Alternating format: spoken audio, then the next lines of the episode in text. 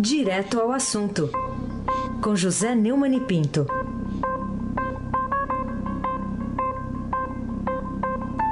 Neumani, bom dia. Bom dia, Raíssa Abac, o craque. Bom dia, Carolina Ercolim, tintim por tintim. Bom dia. Bom dia, Almirante Nelson e o seu pedalinho. Bom dia, Diego Henrique de Carvalho. Bom dia, Macir Biasi. Bom dia, clã. Bonfim, Emanuel Alice Isadora. Bom dia, ouvinte da Rádio Eldorado, FM 107,3. Bom dia. Vamos de novo, vamos aí à, à luta, vamos à luta. Aí se abate do craque. Vamos lá, começando aqui, vou ler a manchete que está aqui na capa do Estadão. Presidenciáveis fazem debate com menos ataques e mais propostas, a referência ao debate promovido pelo Estadão, Jovem Pan e TV Gazeta ontem, no finalzinho da tarde, começo da noite. Você acha que uh, foi sincero o apelo geral de pacificação feito pelos candidatos à presidência da República no debate de ontem à noite ou, ou tudo não passou de uma mera hipocrisia retórica? Olha, digamos que foi marketing de campanha. Agora é um marketing bom, um marketing do bem, né? É, ainda, felizmente, por um um motivo doloroso, afinal de contas, o candidato que está em primeiro lugar nas pesquisas, é, entre os que podem disputar realmente, de fato, que é o Jair Bolsonaro do PSL, está hospitalizado, uma campanha louca que tem os, um na cadeia e outro na UTI, né? Mas é, isso é válido, quer dizer, pelo menos é, não foi aquele bate-boca é, de sempre, aquela agressão, e, e começou a haver, inclusive, um, um né? É, do, logo no começo, alguns dos candidatos, Marino, Meirelles, Alckmin, chegaram a falar em pacificação. E o Macoré Nogueira falou alguma coisa de futuro né, nesse debate, tem uma foto muito bonita no página do Estadão, dos candidatos que participaram, né? É, e nós esperamos que isso permaneça, né? Muito fugaz de marketing para evitar que a comiseração em relação ao, ao candidato agredido é, seja abandonada ao longo do tempo, porque é, o atentado foi um atentado grave, foi um atentado político, foi um atentado contra a democracia, e se os presidenciáveis não tivessem entendido isso, é que eu ia ficar muito mais preocupado do que já estou. Carolina Ercolim, tintim por tintim. Neumani, que consequências pode ter para a campanha a entrevista do comandante do Exército, general Eduardo Vilas Boas, ao Estadão ontem, na qual ele alertou para um risco de o vencedor do pleito de outubro ser contestado por algum dos perdedores? É, o general Eduardo Vilas Boas disse na, na, na entrevista ao Estadão que é, o atentado é a materialização das preocupações que a gente, né, no caso, a gente e ele, né, estava antevendo de todo esse acirramento dessas divergências que saíram do nível político e já passaram para o nível comportamental das pessoas. Ele disse que esse gesto de intolerância mostra que nós estamos agora construindo dificuldade para que o novo governo tenha uma estabilidade para a sua governabilidade e podendo até mesmo ter sua legitimidade questionada. Eu, eu não sei se, se é, é, o, a, o, pronunciamento do general, né, que na verdade não foi uma nota, não foi, não foi uma entrevista, é, se ela foi, digamos, prudente e oportuna. Eu não, não vou discutir isso, né? eu não tenho nenhum é, viso né, de ficar querendo que general intervenha, que general dê palpite e tal, mas também não tenho medo que isso venha acontecer. Acho que, por enquanto, pelo menos pelo que eu estou vendo, é, esse fantasma de um golpe militar está afastado das nossas, é, dos nossos horizontes. Eu tenho muita preocupação com tudo que está acontecendo na política. O atentado é uma coisa gravíssima. É, não é um gesto isolado de um louco, como disse o nosso ministro, sempre inoportuno. Esse sim, sempre inoportuno. O Júnior, ministro da Segurança Pública, o que eu chamo de ministro extra, extraordinário, é, da segurança pública, é, mas é, não vejo nada demais na declaração, apenas uma notícia e a posição de um cidadão. Perdemos o contato com o Neumani? Perdemos, ele que estava... Bom, eu vou, então eu vou ligar de novo, peraí. Ah, não, agora acho que tá a gente aqui, ouviu. Tá aqui, Voltei. Voltou, voltou, Neumani. Eu voltei. Vai, voltei Neumani, para agora ficar. Porque aqui, aqui é meu lugar. Sim. Fomos brindados então com essa música. Podemos, po- Esse brinde aí não tava... po- podemos seguir aqui com o terceiro assunto? Raíssen Abac, o Então- craque. Então vamos lá. Ainda sobre o terceiro assunto que ainda tem a ver com o segundo. Porque o PT soltou uma nota oficial acusando o comandante aí que você citou, Vilas Boas, de ter cometido, com a declaração que deu, o mais grave caso de insubordinação militar na vigência da Constituição de 1988. Você concorda com essa reação? O PT, ele, o PT está sempre construindo. A única prioridade do PT é construir a narrativa da injustiça do Lula, que mantém o Lula preso. O Lula está preso em segunda instância porque cometeu crimes, os crimes foram provados na justiça. Ele foi condenado em segunda instância. E agora eles ficam tentando encontrar pelo em ovo, né? E para isso ele né, solta essa nota convocando as forças democráticas do país ao repudiar declarações de cunho autoritário e inconstitucional do comandante do Exército, divulgados pela imprensa nesse domingo. Não foi a imprensa, foi uma entrevista ao Estadão. É, é, uma manifestação política normal, não há nenhum, nenhuma chamada ao golpe.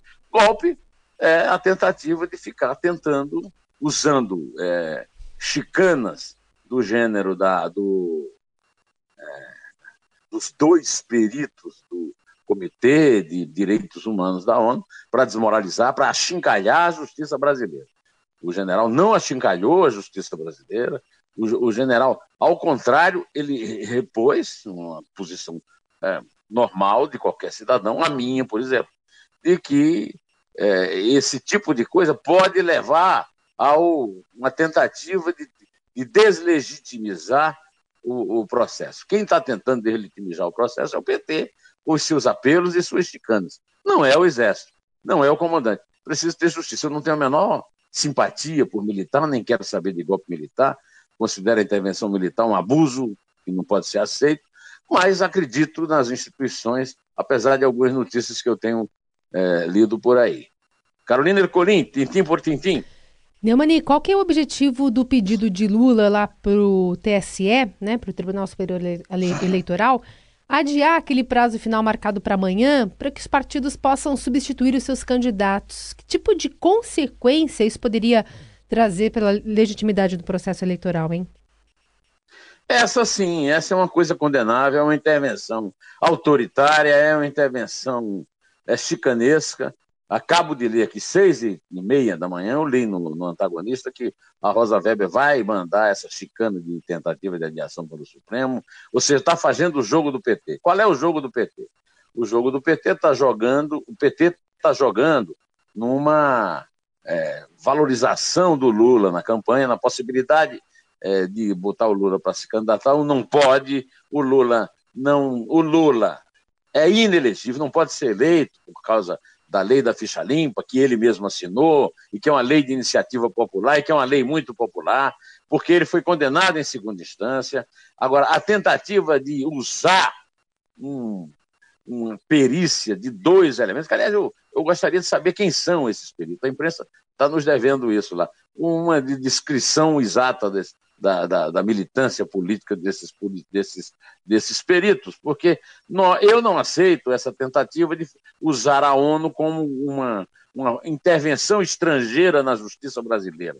O Brasil é um país soberano e não pode agora o PT usar essas suas mãos no exterior para a, desmoralizar, deslegitimizar o processo.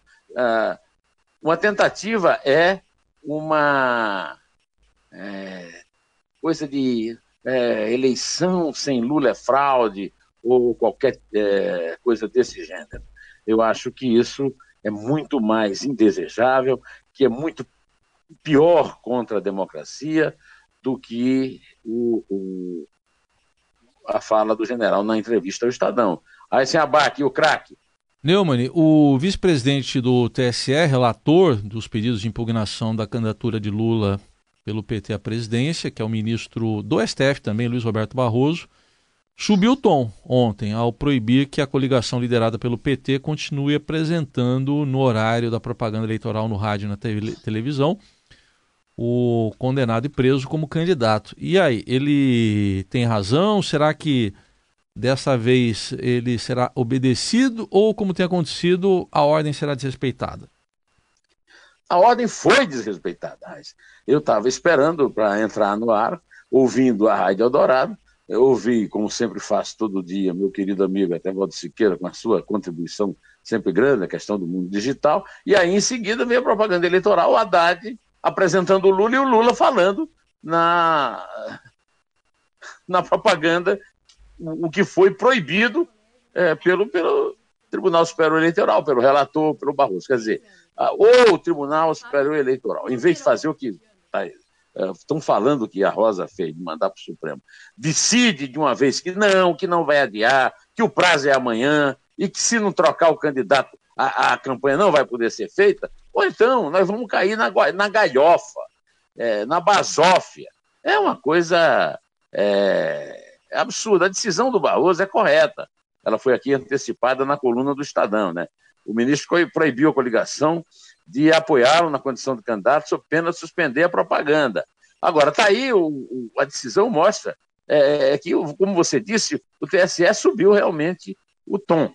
Agora, ele não proibiu né, a presença do Lula na campanha.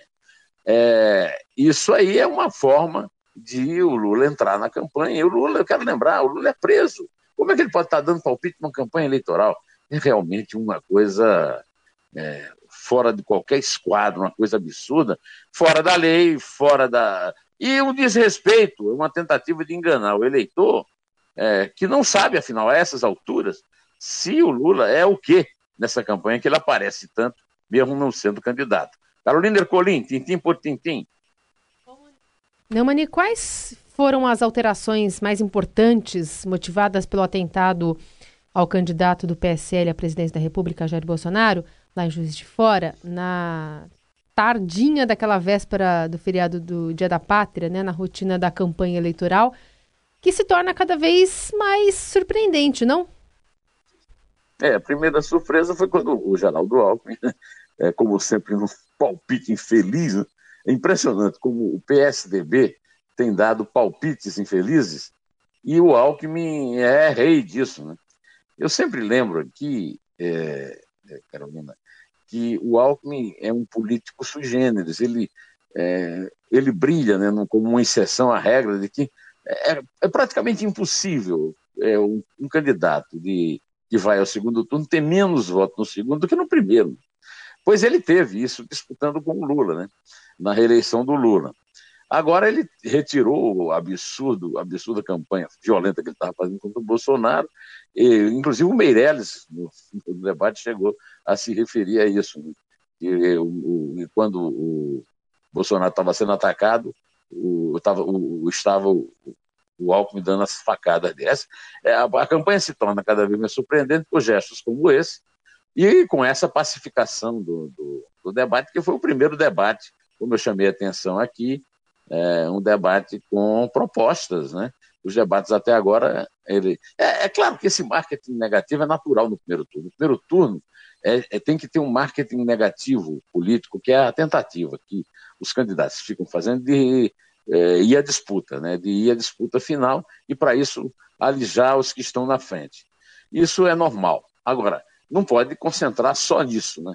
E as sabatinas que tinham sido feitas na televisão e tal, vinham muito nesse tom. É, o debate mudou isso completamente, como eu lembrei aqui, o, a opinião dada pelo Marco Aurélio Nogueira é, a respeito desse, é, dessa virada né, para uma coisa mais propositiva, uma coisa mais é, utilitária. Né? E esse debate é, é, um, é um ponto de inflexão, apesar dele não. O, o, Bolsonaro não poder estar lá. O Bolsonaro, aliás, já não ia mesmo, agora ele está numa UTI, e então ele não, não poderia ter ido ao debate. É, vamos ver até quanto tempo isso vai durar, né?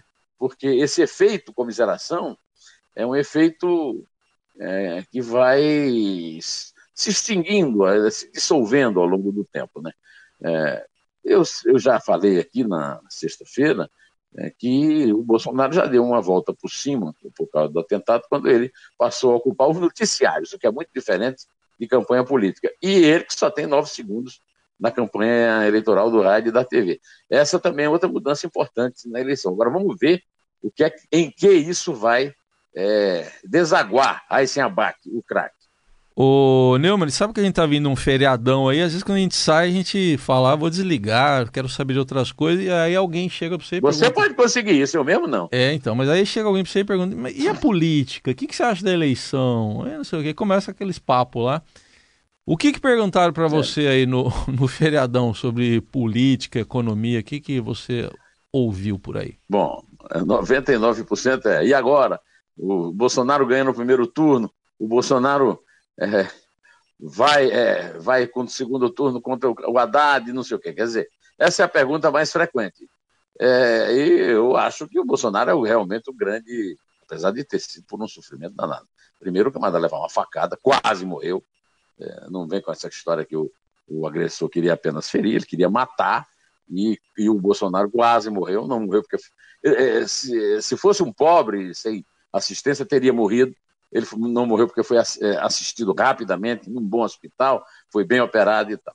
Uma pergunta que uma senhora me fez foi a mais fácil de responder. Ela perguntou: o dólar vai, vai para 5 ou volta para 3? Falei para ela: ah, minha senhora, vai para 5. Não tem. Isso aí não precisa ter a menor informação sobre o mercado né, de capitais para saber essas coisas como acontecem no Brasil e pelo que ainda vai acontecer na campanha e pelo que está acontecendo na, na economia internacional. Né? Então, essas são. Ah, é uma Outra coisa, o atentado de Fora pôs a questão política mais ainda do que já estava no debate comum, no debate de rotina, nas mesas de padaria que eu frequento, nas mesas de restaurante, é, os motoristas de táxi, de aplicativos que eu pego, todos eles é, ficam muito interessados, mais interessados ainda em saber sobre o efeito dessa facada na campanha. Carolina Ercolim, tintim por tintim. Bom, e eu queria saber que desfecho que você espera dos pontos de vista policial e judicial por esse atentado lá de Minas Gerais pelo servente de pedreiro Adélio Bispo de Oliveira contra o candidato Jair Bolsonaro, hein, Neumann? Olha, em primeiro lugar, eh, Carolina, eh, eu tenho dito e vou repetir, eu quero uma investigação completa, total.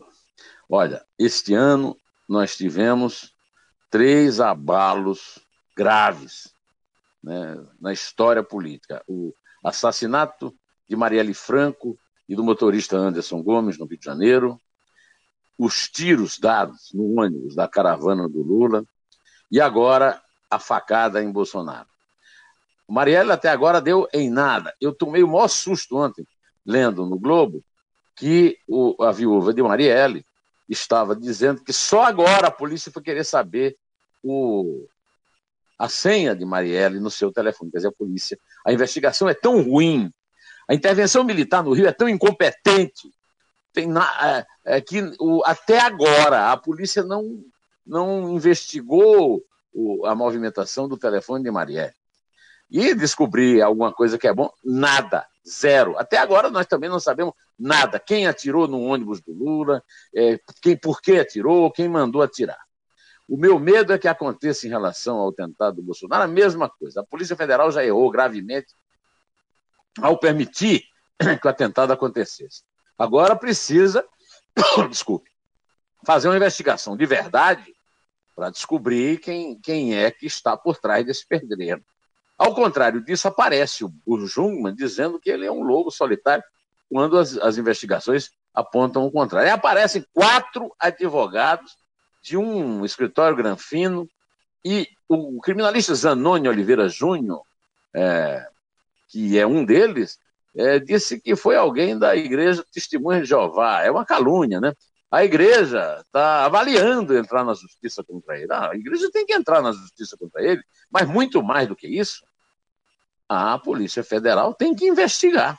Aí não é um caso de sigilo de advogado, afinal de contas, é, eu não tenho advogado, eu acho que o Raíssa também não tem. Agora, o, o, sujeito é servente de pedreiro desempregado, trabalhando de garçom dias para poder praticar esse atentado. Aí eles uh, estão querendo livrá-lo, os advogados, dizendo que ele é, só quis ferir, não quis matar. É que ele é louco. Bom, louco, qualquer pessoa, na minha opinião, que atente contra a vida do outro é louco. E daí? É um louco que está sendo manipulado por quem? Já apareceram aí suspeitas sobre outras pessoas. A polícia tem que investigar pessoa por pessoa e tem que contar a história desse, desse atentado da mesma forma que a Polícia Rodoviária e a Polícia Federal tem que contar a história do atentado contra o Lula e que a intervenção lamentável, incompetente, estúpida, burra dos militares no Rio de Janeiro também a respeito dos mandantes do crime de Marielle. O Brasil é um país sem dono e é um país de impunidade por causa disso, porque os criminosos estão sempre escapando graças à incompetência dos órgãos de segurança, do incapaz, do ineficaz Estado brasileiro. É, é uma pena, mas essa é a verdade dos fatos. E agora vou pedir que, eh, comemorando os três pontos que o Palmeiras do Heisen fez sobre o Corinthians do, do Emanuel, hum. é, eu peço que você conte a partir do número 3. Não foi só o Palmeiras que fez três pontos, né? Não. O Inter o também Palmeiras, fez, o né? Flamengo fez. É, o Inter fez. O, hum. o, o Flamengo fez. É. É, vários fizeram três pontos. Mas, mas, o movimento mais, os movimentos mais significativos da tabela foram do Inter, que venceu o Grêmio, né? E o seu tradicional rival e ficou líder. É, o São Paulo, que também venceu e ficou em segundo lugar por diferença de, é, questão de tabela, porque na verdade tem a mesma pontuação do Inter. Uhum. É, o Palmeiras, que venceu o Corinthians e ficou em terceiro, e o Flamengo, que afundou para quarto e que está ali sendo ameaçado de, de, de cair para o quinto. Né? Palmeiras. Mas em homenagem ao Almirante Nelson, que é. conquistou três pontos na vitória tá do, do, Flamengo sobre a Chapecoense. É. Tá certo? Tá. Só que o, o Palmeiras tem aquele jogador, o Daver Show. Daver Show, é. é Daver Show. Show. É, é. Era um páreo e o Filipão recuperou ainda. então vamos lá, é três. É dois? É um, em pé.